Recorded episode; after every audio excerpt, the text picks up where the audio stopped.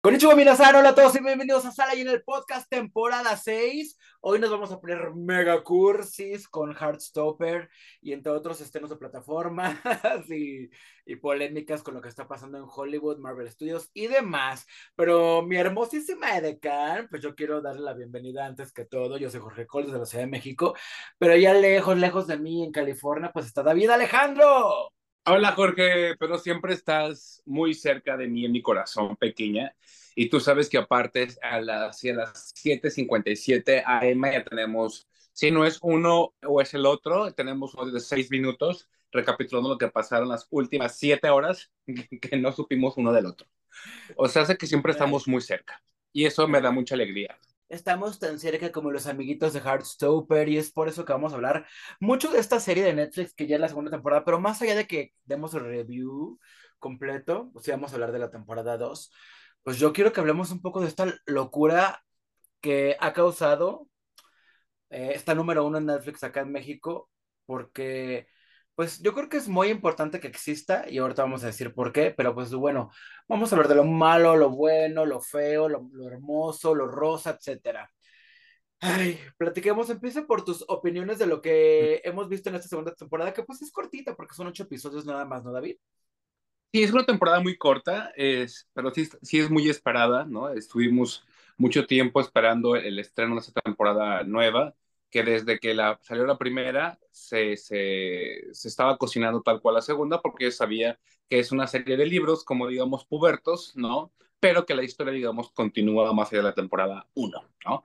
Entonces, bueno, de qué, digamos, en cuestión, de, en cuestión más un poquito y de qué trata la, la, esta temporada es, pues simplemente cómo su vida prosigue, ¿no? Juntos, entre los, como los, las problemáticas que estamos viendo es, pues, casualmente es un grupo del que todas son, todas son este LGBTQ este, amistosas, ¿no? Entonces, hace, está, ajá, toda está de, de, una y que la otra, la otra está la, la trama de la parejita lésbica, ¿no? La, la, la trama del, de, los, de los amigos que dejaron de ser amigos cuando, la, cuando el chico trans transicionó a, a, convertirse en él, entonces ahora son, ahora están sintiéndose algo por ahí, este, y también pues, obviamente esta salida como de del closet del chico este, ¿cómo se llama? Del, del güerito. Nick. Nick, iba a decir Billy, pero ese es el de los X-Men, güey.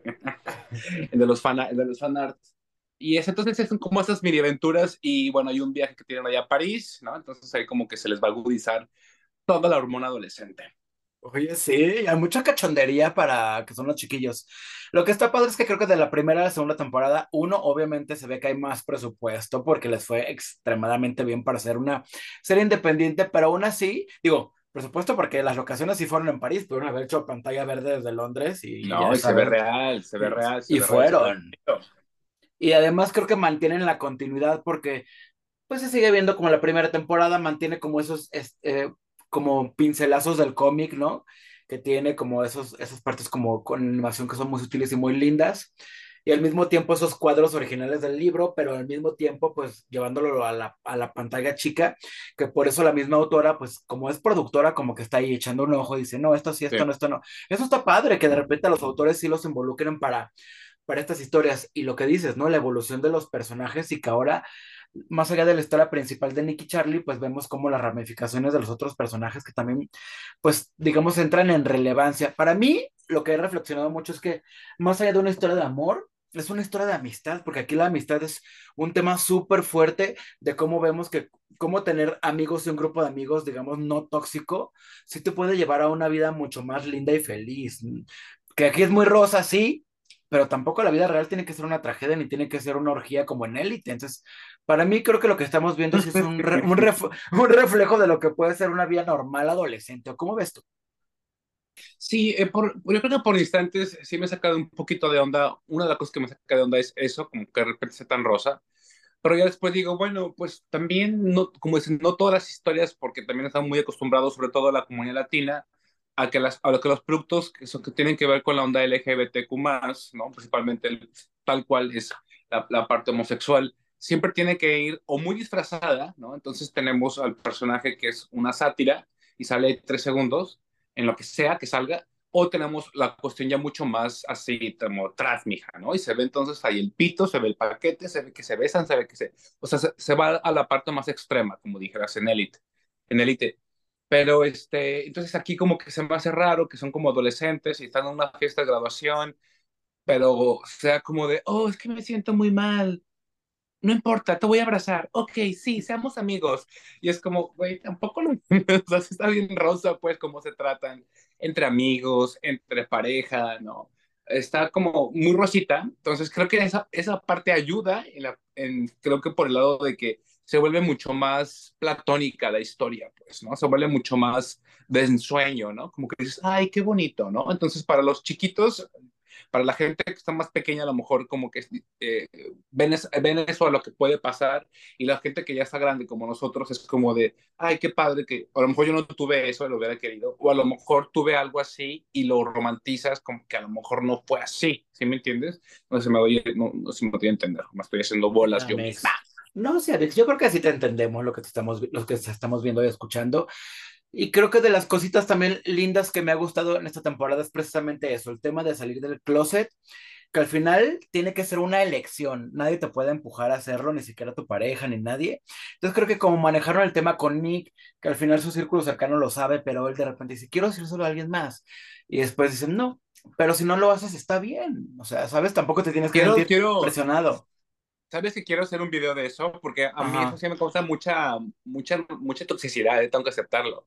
O sea, la, la, parte de este chico que, que, que, vive como en la sombra y el otro chico está tan expuesto todo el tiempo, incluso su misma salud mental, salud física, su preocupación, el te llevo, el te traigo, el no sé qué, este, yo te cuido, entonces él da la cara ante su familia, ante el hermano, ante los amigos. Él agacha la cabeza cuando tiene que estar ahí en la escuela. Entonces a mí se me hace como un poquito, a mí, a mí, en lo personal se me hace un poquito ruin que ya van cinco episodios, Jota, y que el chico sigue todavía en, en, las sombras, pues. Este, también siento que es como, o sea, creo que todos evidentemente hemos pasado por una situación muy similar este, el, a lo mejor a veces uno es el que está dentro del closet, a veces, a veces son ambos, a veces es una parte de la pareja, a veces es una parte de esa, de, de, de, la pareja, a veces es como con su familia, con sus amigos, con su papá, con su mamá, con su hermano, con su hermana, pero lo que sí creo es que este tipo de series ayudan a dar visibilidad y ayudan también al hecho de que nosotros mismos también logremos esa visibilidad, pues porque tampoco está padre vivir en una sombra para, para la pareja o para un amigo o para una amiga, siendo, aunque sea una relación homosexual o no una, una relación homosexual. Es decir, uno, uno no tiene por qué vivir en la sombra del otro. Yo creo. Exacto. Sí, exacto. Yo creo que, bueno, va a evolucionar en algún momento el personaje y creo que quiero creer que va a terminar en algo lindo porque solamente yo leí el libro 1. Esta temporada termina junto con el libro 3, entonces continúa la historia, sí, entonces seguramente sí habrá una nueva temporada, es bien, bueno, más bien es evidente que, que la va a haber. Y otras cosas que creo que también son importantes es cómo manejan a los personajes como en el espectro de la comunidad, ¿no? Tienes al chico asexual que aparentemente solo le importaban los libros, para que de repente ya le van induciendo un romance, a la chica trans que pues también empieza a tener ese romance con Tao y empiezan como también a desarrollar su historia, pero lo importante ahí es la historia de amor, ahí no, no importa que haya trans, de hecho, trans se menciona una vez en toda la temporada la palabra trans, y de hecho, o, sea, hay gente que ni se ha enterado o que ni se había enterado que, que él, pues evidentemente era trans, si no es porque le viste o, leíste la... Lo porque trans. A mí esa parte se me hace muy chida, porque como dices, no, no se etiqueta ni al personaje ni a la actriz, porque sabemos que son, es, es el caso doble. Entonces creo que más allá de eso, ahí sí tal cual se desarrolla una historia de amor, y lo cual es una historia de amor muy linda, pues, ¿no? Una historia de amor muy linda. Oye, también algo que me ha gustado mucho de esta serie, es en esta ocasión, ha sido el soundtrack que creo que está muy claro. Tiene unas canciones muy, muy, muy lindas. Vale las ha atrapado como Pokémon, así con saco el Shazam y me siento así como la voz y atrapo la canción, porque sí están muy lindas las canciones. Varias de esas canciones están muy lindas. La, creo que como dice la imagen sigue siendo muy linda, la fotografía, como este Instagram de hace 10 años, que era como muy onírico y de sueño. Creo que por ahí va la fotografía de la historia. Y, este, y sí, los personajes están monos. A ver, a hacer una pregunta a ti. ¿qué, tres personajes serían los que te definirían como a ti? Si dijeras, creo que estos tres tienen algo de mí. Yo creo que Nick tiene una parte que es la parte más como heteronormada, ¿no? Como la, la que no quiere ser como, como que quiere ser, pero al mismo tiempo no quiere ser, ¿no? Ah. creo que un poco él. Luego, creo que también, este, como Tao, que, que es como, como el extrovertido, el que quiere unir a todos, el divertido, pero al mismo tiempo es raro. Y al mismo tiempo también, este,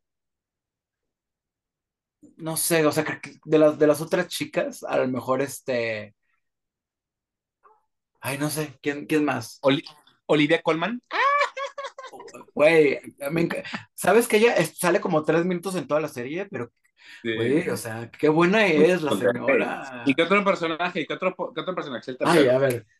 A ver, tú dime cuál, en cuál me ves. ¿Cuál te veo? Este. No, no, sé, yo no quiero decir que una misma diga. Para que. Por ejemplo, yo siento que yo he estado así pensando en mí mismo y dije.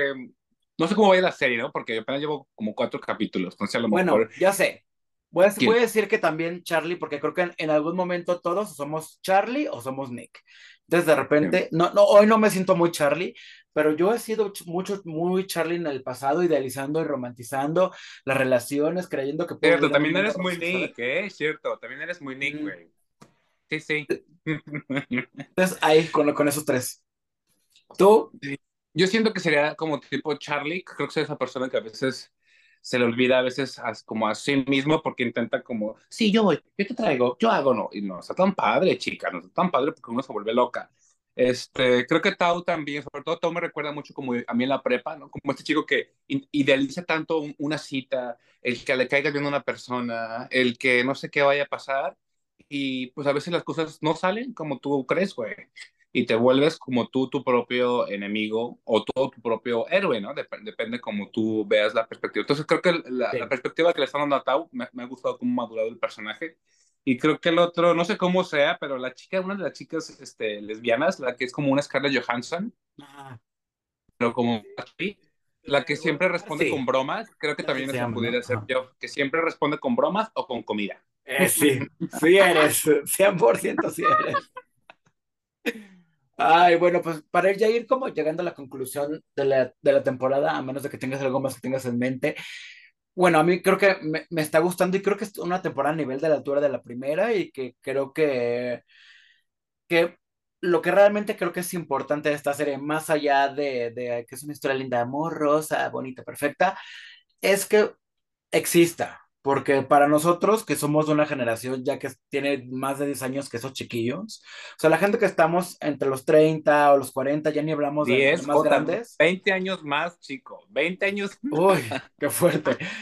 O sea, no tuvimos una serie así en nuestra adolescencia. teníamos cosas como Queer as Folk o teníamos eh, otros programas, series donde se, ridiculizaba a, a, los gays, o los gays hablaban en secreto, o eran la amiguita chismosa, o la vestida fea, o, o morían por VIH-Sida, o tenían un final trágico donde las, las parejas estaban separadas, ¿no? Tipo Brokeback Mountain y así. Entonces creo que exista algo así, que un chico de 17 años pueda ver, incluso con su familia, porque pues obviamente es una serie pues familiar, digamos. O sea, creo que es importante porque además de la serie número uno casi casi del mundo, güey, ¿no?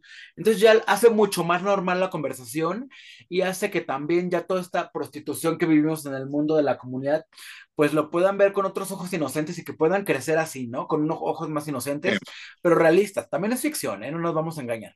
Pero que puedas, ¿no? Ver, ver con esos ojos una relación y que puedas luchar por una relación así desde que eres chico, creo que eso está padre y que nosotros no lo tuvimos, pero que ellos lo tengan ahora, me parece muy bien. Un aplauso, Baby Coincido con todas y cada una de tus palabras, así que no tengo nada más que, este, que, que agregar. Bueno, y súmale que esto hizo que los libros se vendieran como pan caliente, pues, güey, qué bueno, al final estamos consumiendo, estamos leyendo, estamos este, creando nuevos lectores, eso está bien padre también, entonces es, es una ñoñería muy linda, muy rosa, entonces, pues bueno, creo que lo, lo único es que yo quizás no me costó conectar un poquito más con esta temporada, pero es que todo es tan, tan de momentos en la vida.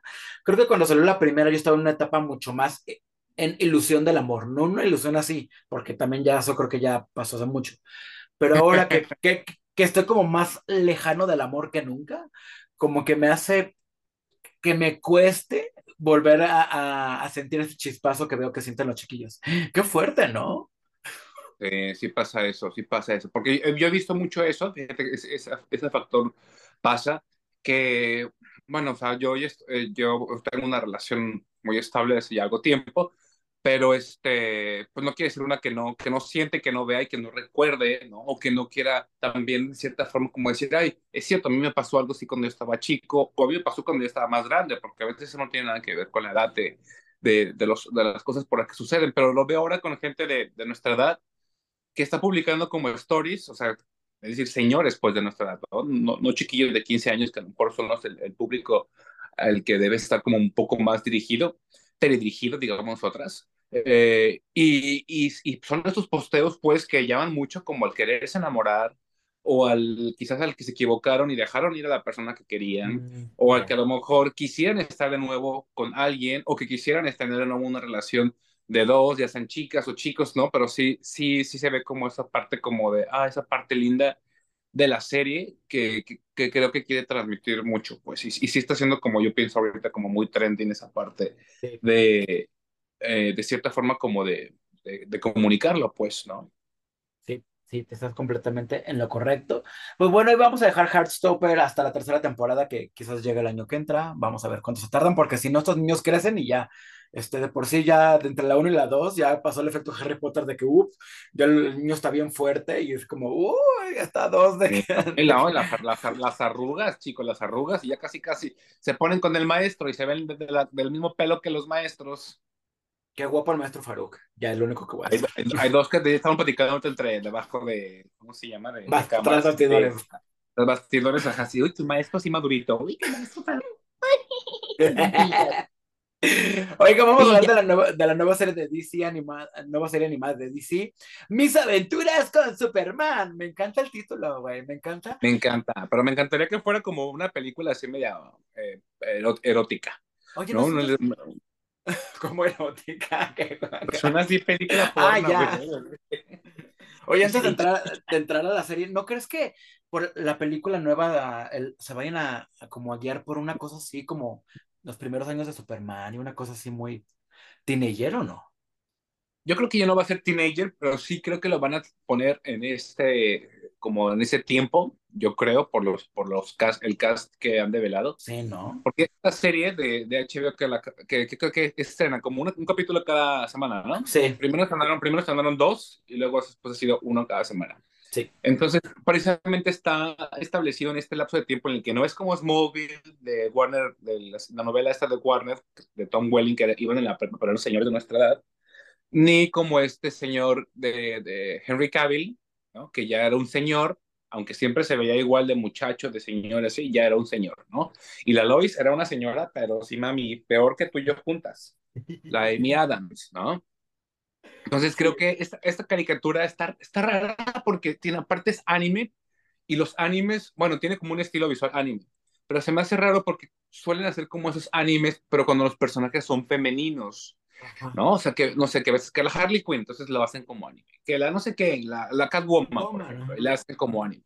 Y esta está chistosa porque el personaje principal es un hombre, totalmente heterosexual el personaje, nada de que es uno así jugoso, chistoso, y este, y, y es, y es, y es, el estilo es anime. Está curioso, ¿no? Es que yo creo que ya le hacía falta a Superman que le hicieran algo así, porque para mí siempre ha sido un personaje bien aburrido, la neta, no les voy a mentir, no porque pues está guapo el, el, la encarnación, pero yo creo que también ya tienen que dar un refresh, y, y, lo que ha hecho DC muy bien, y creo que lo único casi casi, son las animaciones, desde las películas, hasta las últimas series como Harley Quinn, güey. Qué risa la temporada 4 de Harley Quinn que empieza con el Nightwing enseñando las nalgas. Eso está muy bien, amigos de DC, está muy bien. Aplausos para ustedes, siguen con esas chusquerías porque los voy a querer siempre. Pero sí, que, que esto lo hayan hecho como un estilo visual de anime porque no, o sea, no es anime porque el crew es gringo, güey. O sea, hay, hay nombres ahí como orientales, pero seguramente son animadores de Estados Unidos, ¿no? Sí. Ascendencia asiática. Pero está muy chistoso porque sí, sí es un sí es como un homenaje entre la música. Ya viste los robots que aparecen en el primer capítulo, aparecen. Sí, hay mucho robot, hay mucho robot. Y creo que se van a ir por esa línea porque, o sea, los seis capítulos que van ahora, pues no, digamos que no, no optaron por villanos clásicos como Lex Luthor o cosas así, porque pues son los primeros años de Superman, y pues hay muchos robots, hay, hay, en el cuarto capítulo hay uno que aparece un Kaiju, una cosa así, sí, y luego, hasta y luego aparece como la, la pichita levantada. Sí, ¿no? ¿Verdad, ¿Verdad que sí, tienen como, como una cosa ahí? La transformación de Superman, que, a ver, cuéntenos. Es, Sailor Moon, es una jotería, es una jotería, pero échenle echa su transformación, güey es el, es el Moon. Entonces creo que, wow, o sea, está, está, muy chistoso que decidieron hacerlo así y creo que fue un acierto porque hasta en las reacciones de los personajes se ve ese homenaje. Pero hay una cosa muy chistosa en cuanto a la transformación étnica de los personajes que, que también es interesante que lo platiquemos, ¿no? Platícalo, por favor. Sí, ahí pues, hay, personajes que en cuestión antigua o en, como de cómic tenían cierta... Eh, siento cierto test en su, en su piel, ¿no? ¿Es a lo que te refieres? Ajá, exacto, sí.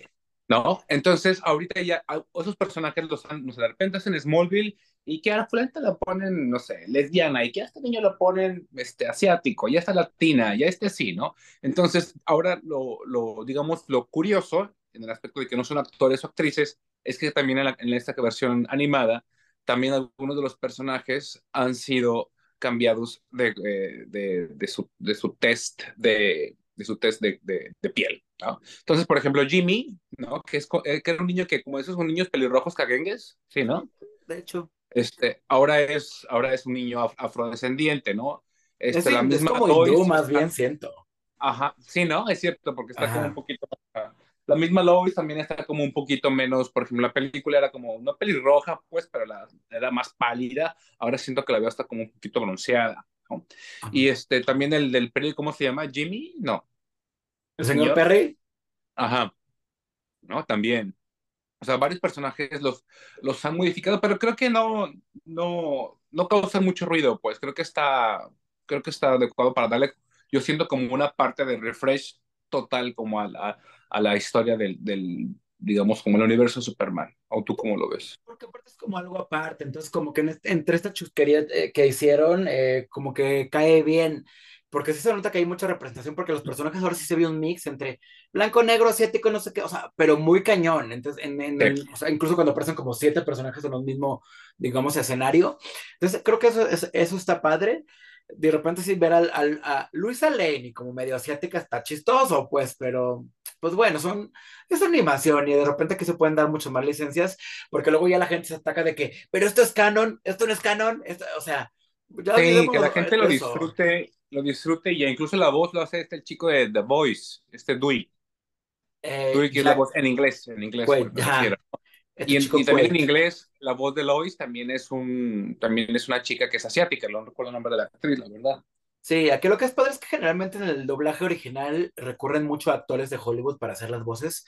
Eh, pues ya en español obviamente no, pero pues ahí sí la ven en inglés porque pueden tener la opción, pues que sepan que Jack Quaid sí es la voz de Superman, alias Clark Kent, que además está mega delicioso porque cuando lo ponen en las escenas sin playera o, que la playera así de blanca. Ya sé. oh, Dios mío, qué pedo. Lo saben, lo saben, o sea, claro que lo supieron, gente que lo iba a ver, gente que a lo mejor también de niño, de niño no, no, no veíamos con ese tipo de morbo como las de Batman de antes, ¿te acuerdas? Las que eran como oscuras. Este, pero también seguido salía el Batman y el Robin así sin playera, así, así, así de ¿qué es esto? ¿No? Entonces está padre, ¿no? Y este, y pues esta, esta mona creo que son poquitos capítulos yo he escuchado y leído reacciones de las personas que están como muy contentos de que se está viendo un Superman no tan amargado, un, un Superman como este que es como amigo de todos, pero que también pues no puede hacer la chamba de todos porque pues no, a pesar de que tiene poderes como de dioses, pues tampoco es como omnipotente, ¿no? Pero sí va como ese, va a esas raíces de pues como de, de amabilidad y de onda porque creo que la última, las últimas versiones eran como un poquito más de señor, un poquito más oscuro, un poquito más amargado. Creo que este es un poquito también más, más fresco, la misma Lois también, que también leí un poquito ahí en Twitter hace poquito, creo que no sé qué, hace como una semana o dos, de que la estaban bufando el personaje porque que se había aventado del edificio así como de si no me salvas, este, pues voy a descubrir que no eres Superman. Entonces como que lo forzó a salir del closet siendo Superman a fuerzas. Decían que era una actitud muy tóxica por parte de Lois Lane, pero que la serie estaba muy mona. Es que ya cualquier cosa que puedas, que, hagas y que no hagas, se puede usar en tu contra. Es que sí, es cierto, porque la verdad, sabemos que aunque es ficción, de repente hay gente muy loca que, que, lo puede, que puede imitar ciertas conductas, pero no creo que, como, dicen el clavo, es una serie muy fresca, yo con eso me voy a quedar, la verdad es que me he hecho, o sea, me he entretenido mucho, entonces pues cada viernes ahí está un capitulillo nuevo para los que lo quieran ver en Max o en Cartoon Network, bueno, ahí está. Ay, cambiamos de tema a Mix, porque creo que lo que está pasando, o sea, con DC como que está teniendo una racha chistosa, pero al mismo tiempo no tan buena, pero creo que también la de Marvel, pues no está tan bien como que diga. Ahorita Marvel no se puede reír de, DC, ni DC de, de, Marvel, porque como que las dos están tambaleando, pero me sorprende con Marvel sobre todo lo que pasó con Secret Invasion, ¿no? Sí, ha sido uno de los, eh, de los de las series como más triunfantes que ha tenido. Cuando empezó, de repente dije, güey, no he visto ni el capítulo uno, así ni el uno he visto. Y luego fue, y dije, pero ya, ya va la mitad. Y luego dije, pero ya se va a acabar. Y de repente, justamente esa semana que se acabó la serie, que fue la semana pasada, o cómo se acabó, ni me acuerdo.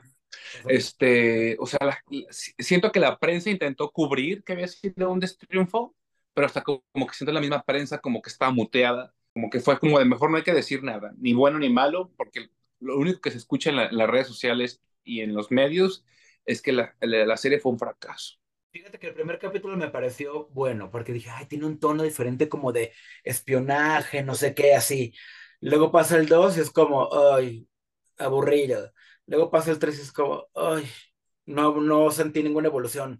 Entonces, del 3 ya no vi nada hasta que se acabó la serie, porque me perdió y se fue así como, a pesar de que tiene un elencazo, ¿eh? ya habíamos hablado del elenco, pero creo que obviamente su gran error fue ser muy ambiciosa, porque ni era secreta, ni había una invasión, ni tuvo ni el 20% de lo que es el cómic, que esa saga es buenísima. Spider-Woman, que era la reina Skrull, o sea, todas cosas que, que pues sí, comprendo, son complicadas, pues no las tuvo, entonces como que se perdió mucho ahí en una cosa de destriunfe, está muy mal calificada tanto por usuarios como, como por críticos, entonces creo que para ser la primera serie de de Marvel de este año que prometió como ir para la siguiente etapa, pues creo que sí fue una cosa muy triste para todos. Sí, yo creo que ahorita sigue, Marvel está así como de, por favor, así, Virgencita, please, con Loki, ¿no? Que es ahorita que yo creo que el que, el, que buscan que les dé un poquito ahí de, de, fuerza, sobre todo en series, porque ya viene, creo que la que sigue, la de Agatha, ¿no? Creo que es como en cuanto a, de, cronológicamente, la que sigue. Y creo que a lo mejor, no sé si el mismo de Heartstopper le ayude un poquito porque está el actor este ahí, este, porque no ha habido mucho, pues, como de esa misma, he escuchado más de Loki, y yo creo que en cine lo que más llama la atención es Deadpool y los personajes de Fox, pues, porque también no llama mucho la atención Marvels, que vi que estuviste en McDonald's comprando la, la, la monita, ¿cuál te salió? Yo fui por mi hamburguesa triple y dije, oh, Está la cajita feliz de The Marvels. Pero, güey, es que lo que te dice, dije, no puedo creerlo si la película sale hasta noviembre y en agosto ya están vendiendo los juguetes de la película. Eso no, siento que no es una buena estrategia de marketing o está apuntando a forzar a la gente a que consuma los personajes porque la verdad individualmente ni Miss Marvel, es mi percepción, ¿eh? pero creo que es igual un poco a la tuya, ni Miss Marvel ni Capitana Marvel y mucho menos Fotón, que así se va a llamar Mónica Rambo. Así te voy a decir ahora, Oye, Fotón. Hola, Fotón. Está medio raro el nombre, pero bueno, sí se llamaba así el personaje. Sí se llamaba así. Es una fotona. O sea, como que no han logrado cuajar ni separadas y, no sé si juntas lo van a lograr, mucho menos por la, la trama que no pinta ser tan interesante. Pues ya ves a la Miss Marvel que ya la pusieron de X-Men este, hace 15 días. Entonces, error. Lo que puedan este, con los personajes y no, no, es porque las, no es porque sean tres o no es porque sean eh, las tres chicas, sino porque creo que los personajes no les han impulsado de la manera correcta, pues.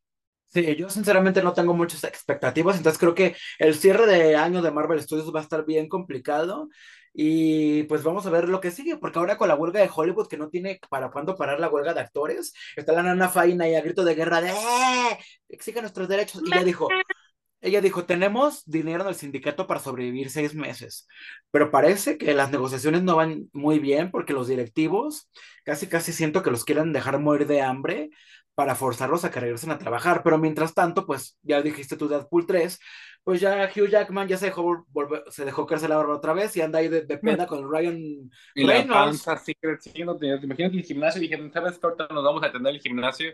Porque de que termina esto, es no, mami, ¿eh? hay que comer, hay que comer. No, sí, está muy, está muy tétrico, yo creo que la situación en Hollywood, y como ya lo que está ahorita ya está grabado, van a decir, pues, aguante, este, ahí háganse pedazos, y este, pero otros estrenos, pues están temblando porque no saben qué va a pasar, porque no van a recibir el, el impulso que deben de, de, estar teniendo, por lo que no, tienen, no, van a tener ahí la bella cara de la actriz, del actor, del director y el actor, etcétera.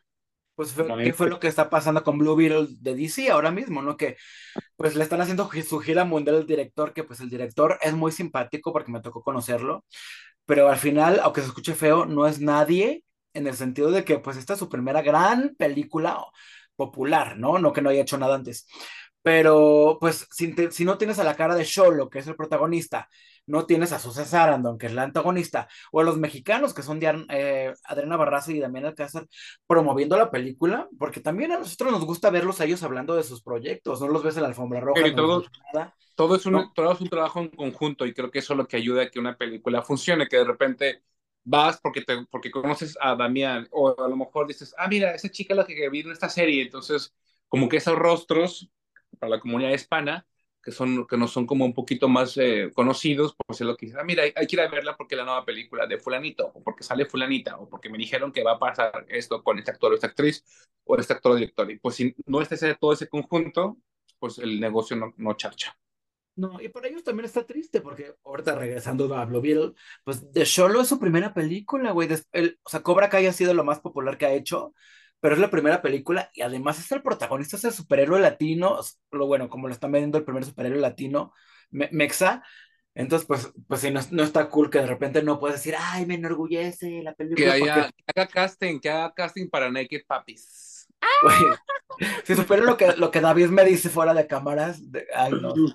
Se, se mueren de risa, güey. Se mueren de risa. No. Ay. Papis. Mándeme. Pero pues bueno, vamos a ver qué pasa con la huelga, por lo menos sigue y seguirá y pues lo que sabemos ya es que muchas producciones se van a retrasar, o sea, Deadpool, pues por lo menos ya otros seis meses, otro año, no sé, lo que está ahorita a la mitad, pues se va a retrasar evidentemente, y quizás algunas películas que ya iban a estrenarse ahorita, o sea, hay rumores de que la segunda parte de Dune va a cambiar de, de, fecha, pues no se sabe, ya esto, hay mucho rumor, pero pues vamos a ver qué pasa con todo esto en lo que se arregla la huelga y ojalá pues las condiciones para los actores pues sean las mejores, porque al final todos, todos queremos mejores condiciones laborales, mejores sueldos, mejor todo, entonces pues sí, los apoyamos en ese sentido. Sí, no, aparte lo que le está pasando a ellos nos va a pasar en otras, en otro tipo de labores, en otro tipo de trabajos, entonces a prepárense chicas, prepárense. Prepárense. Y pues bueno, ya estamos como en la colita final del verano. Todavía los chiquillos pues pueden disfrutar de agosto de vacaciones. Ya quisiéramos estar nosotros ahí. Pero te quiero contar que vi Megalodon 2, ¿no? Esta película que fue como un exitoso la primera parte. Eh, para todos aquellos que les llame la atención, creo que está, padre porque sabes qué esperar de este tipo de películas, ¿no? ¿Qué me, qué me decías tú cuando estábamos hablando de esta película? ¿Qué es, o sea, qué es qué? Yo te decía que a mí me daba realmente mucho miedo ir a verla, Era eso. me daba mucho miedo. O sea, me da más miedo ver ese tipo de películas que tienen que ver con el mar que, no sé, que una de esas de Halloween o de, o de esos de El Exorcista y así. Esas, o sea, me dan miedo, pero, pero esas de tiburones a mí me causan un terror horrible, güey. Así horrible que me da a veces que estoy en una alberca, pienso que hay un tiburón abajo. Y si estoy en el mar y me pasa así algo en la, en la, en la patilla, pienso que es un tiburón. Entonces, como sé que es algo que sí me da mucho miedo de manera real, dije, no, yo no. Pero sé que está causando mucho impacto, güey. Porque siento que ese tipo de películas, o sea, y justamente el animal tiburón es el rey de este subgénero de películas de terror. Güey, aparte en esta película hay tres megalodones, o sea, si uno no era suficiente, hay tres. Hay un pulpo, gigante, hay un pulpo gigante y prehistórico, y hay unas cosas que parecen como dinosaurios nutrias, unas cosas así horribles que también atacan.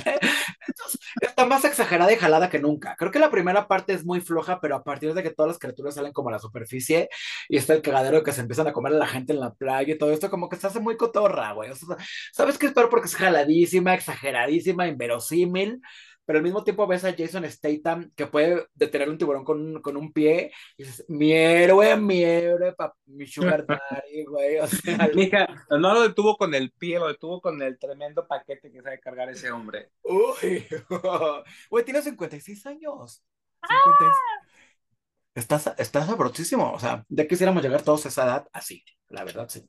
Pues ya vas a cumplir, ya en cinco años los cumples. Claro que no, chiquito. Entonces, digo, no es una buena película, pero sabe, sabemos qué esperar de ella. Sí, sabemos qué esperar de ella y por eso nos gusta ir a verla al cine, a tragar palomitas, a tragar nachos y el icy para este, ahí estresarnos y reírnos con ese tipo de películas. Así que pues ya saben, o sea, y le fue muy bien, entonces pues ahí, ahí es lo que hay ahorita en taquilla, en la cartelera de cine. Nos despedimos, David, de, dile a la gente que nos siga en redes y pues ya nos vamos. Síguenos en todas las ciberredes, estamos ahí en el TikTok, en el Instagram, en el Facebook, y en todas las ciberredes está Jorge Cole, está Sala Llena y estoy yo. Así que, y, por favor, ya vi la de Tortugas Niña, está padrísima, ¿eh, Jorge? Ah, vamos a hablar de ella en el siguiente programa para que no se despeguen de Sala Llena el podcast. Yo soy Jorge Cole, él es David Alejandro, y por supuesto, no nos pierdan la pista en todas las redes, como ya lo dijo David. Sala Llena el podcast, nos escuchamos y nos vemos. Hasta la próxima.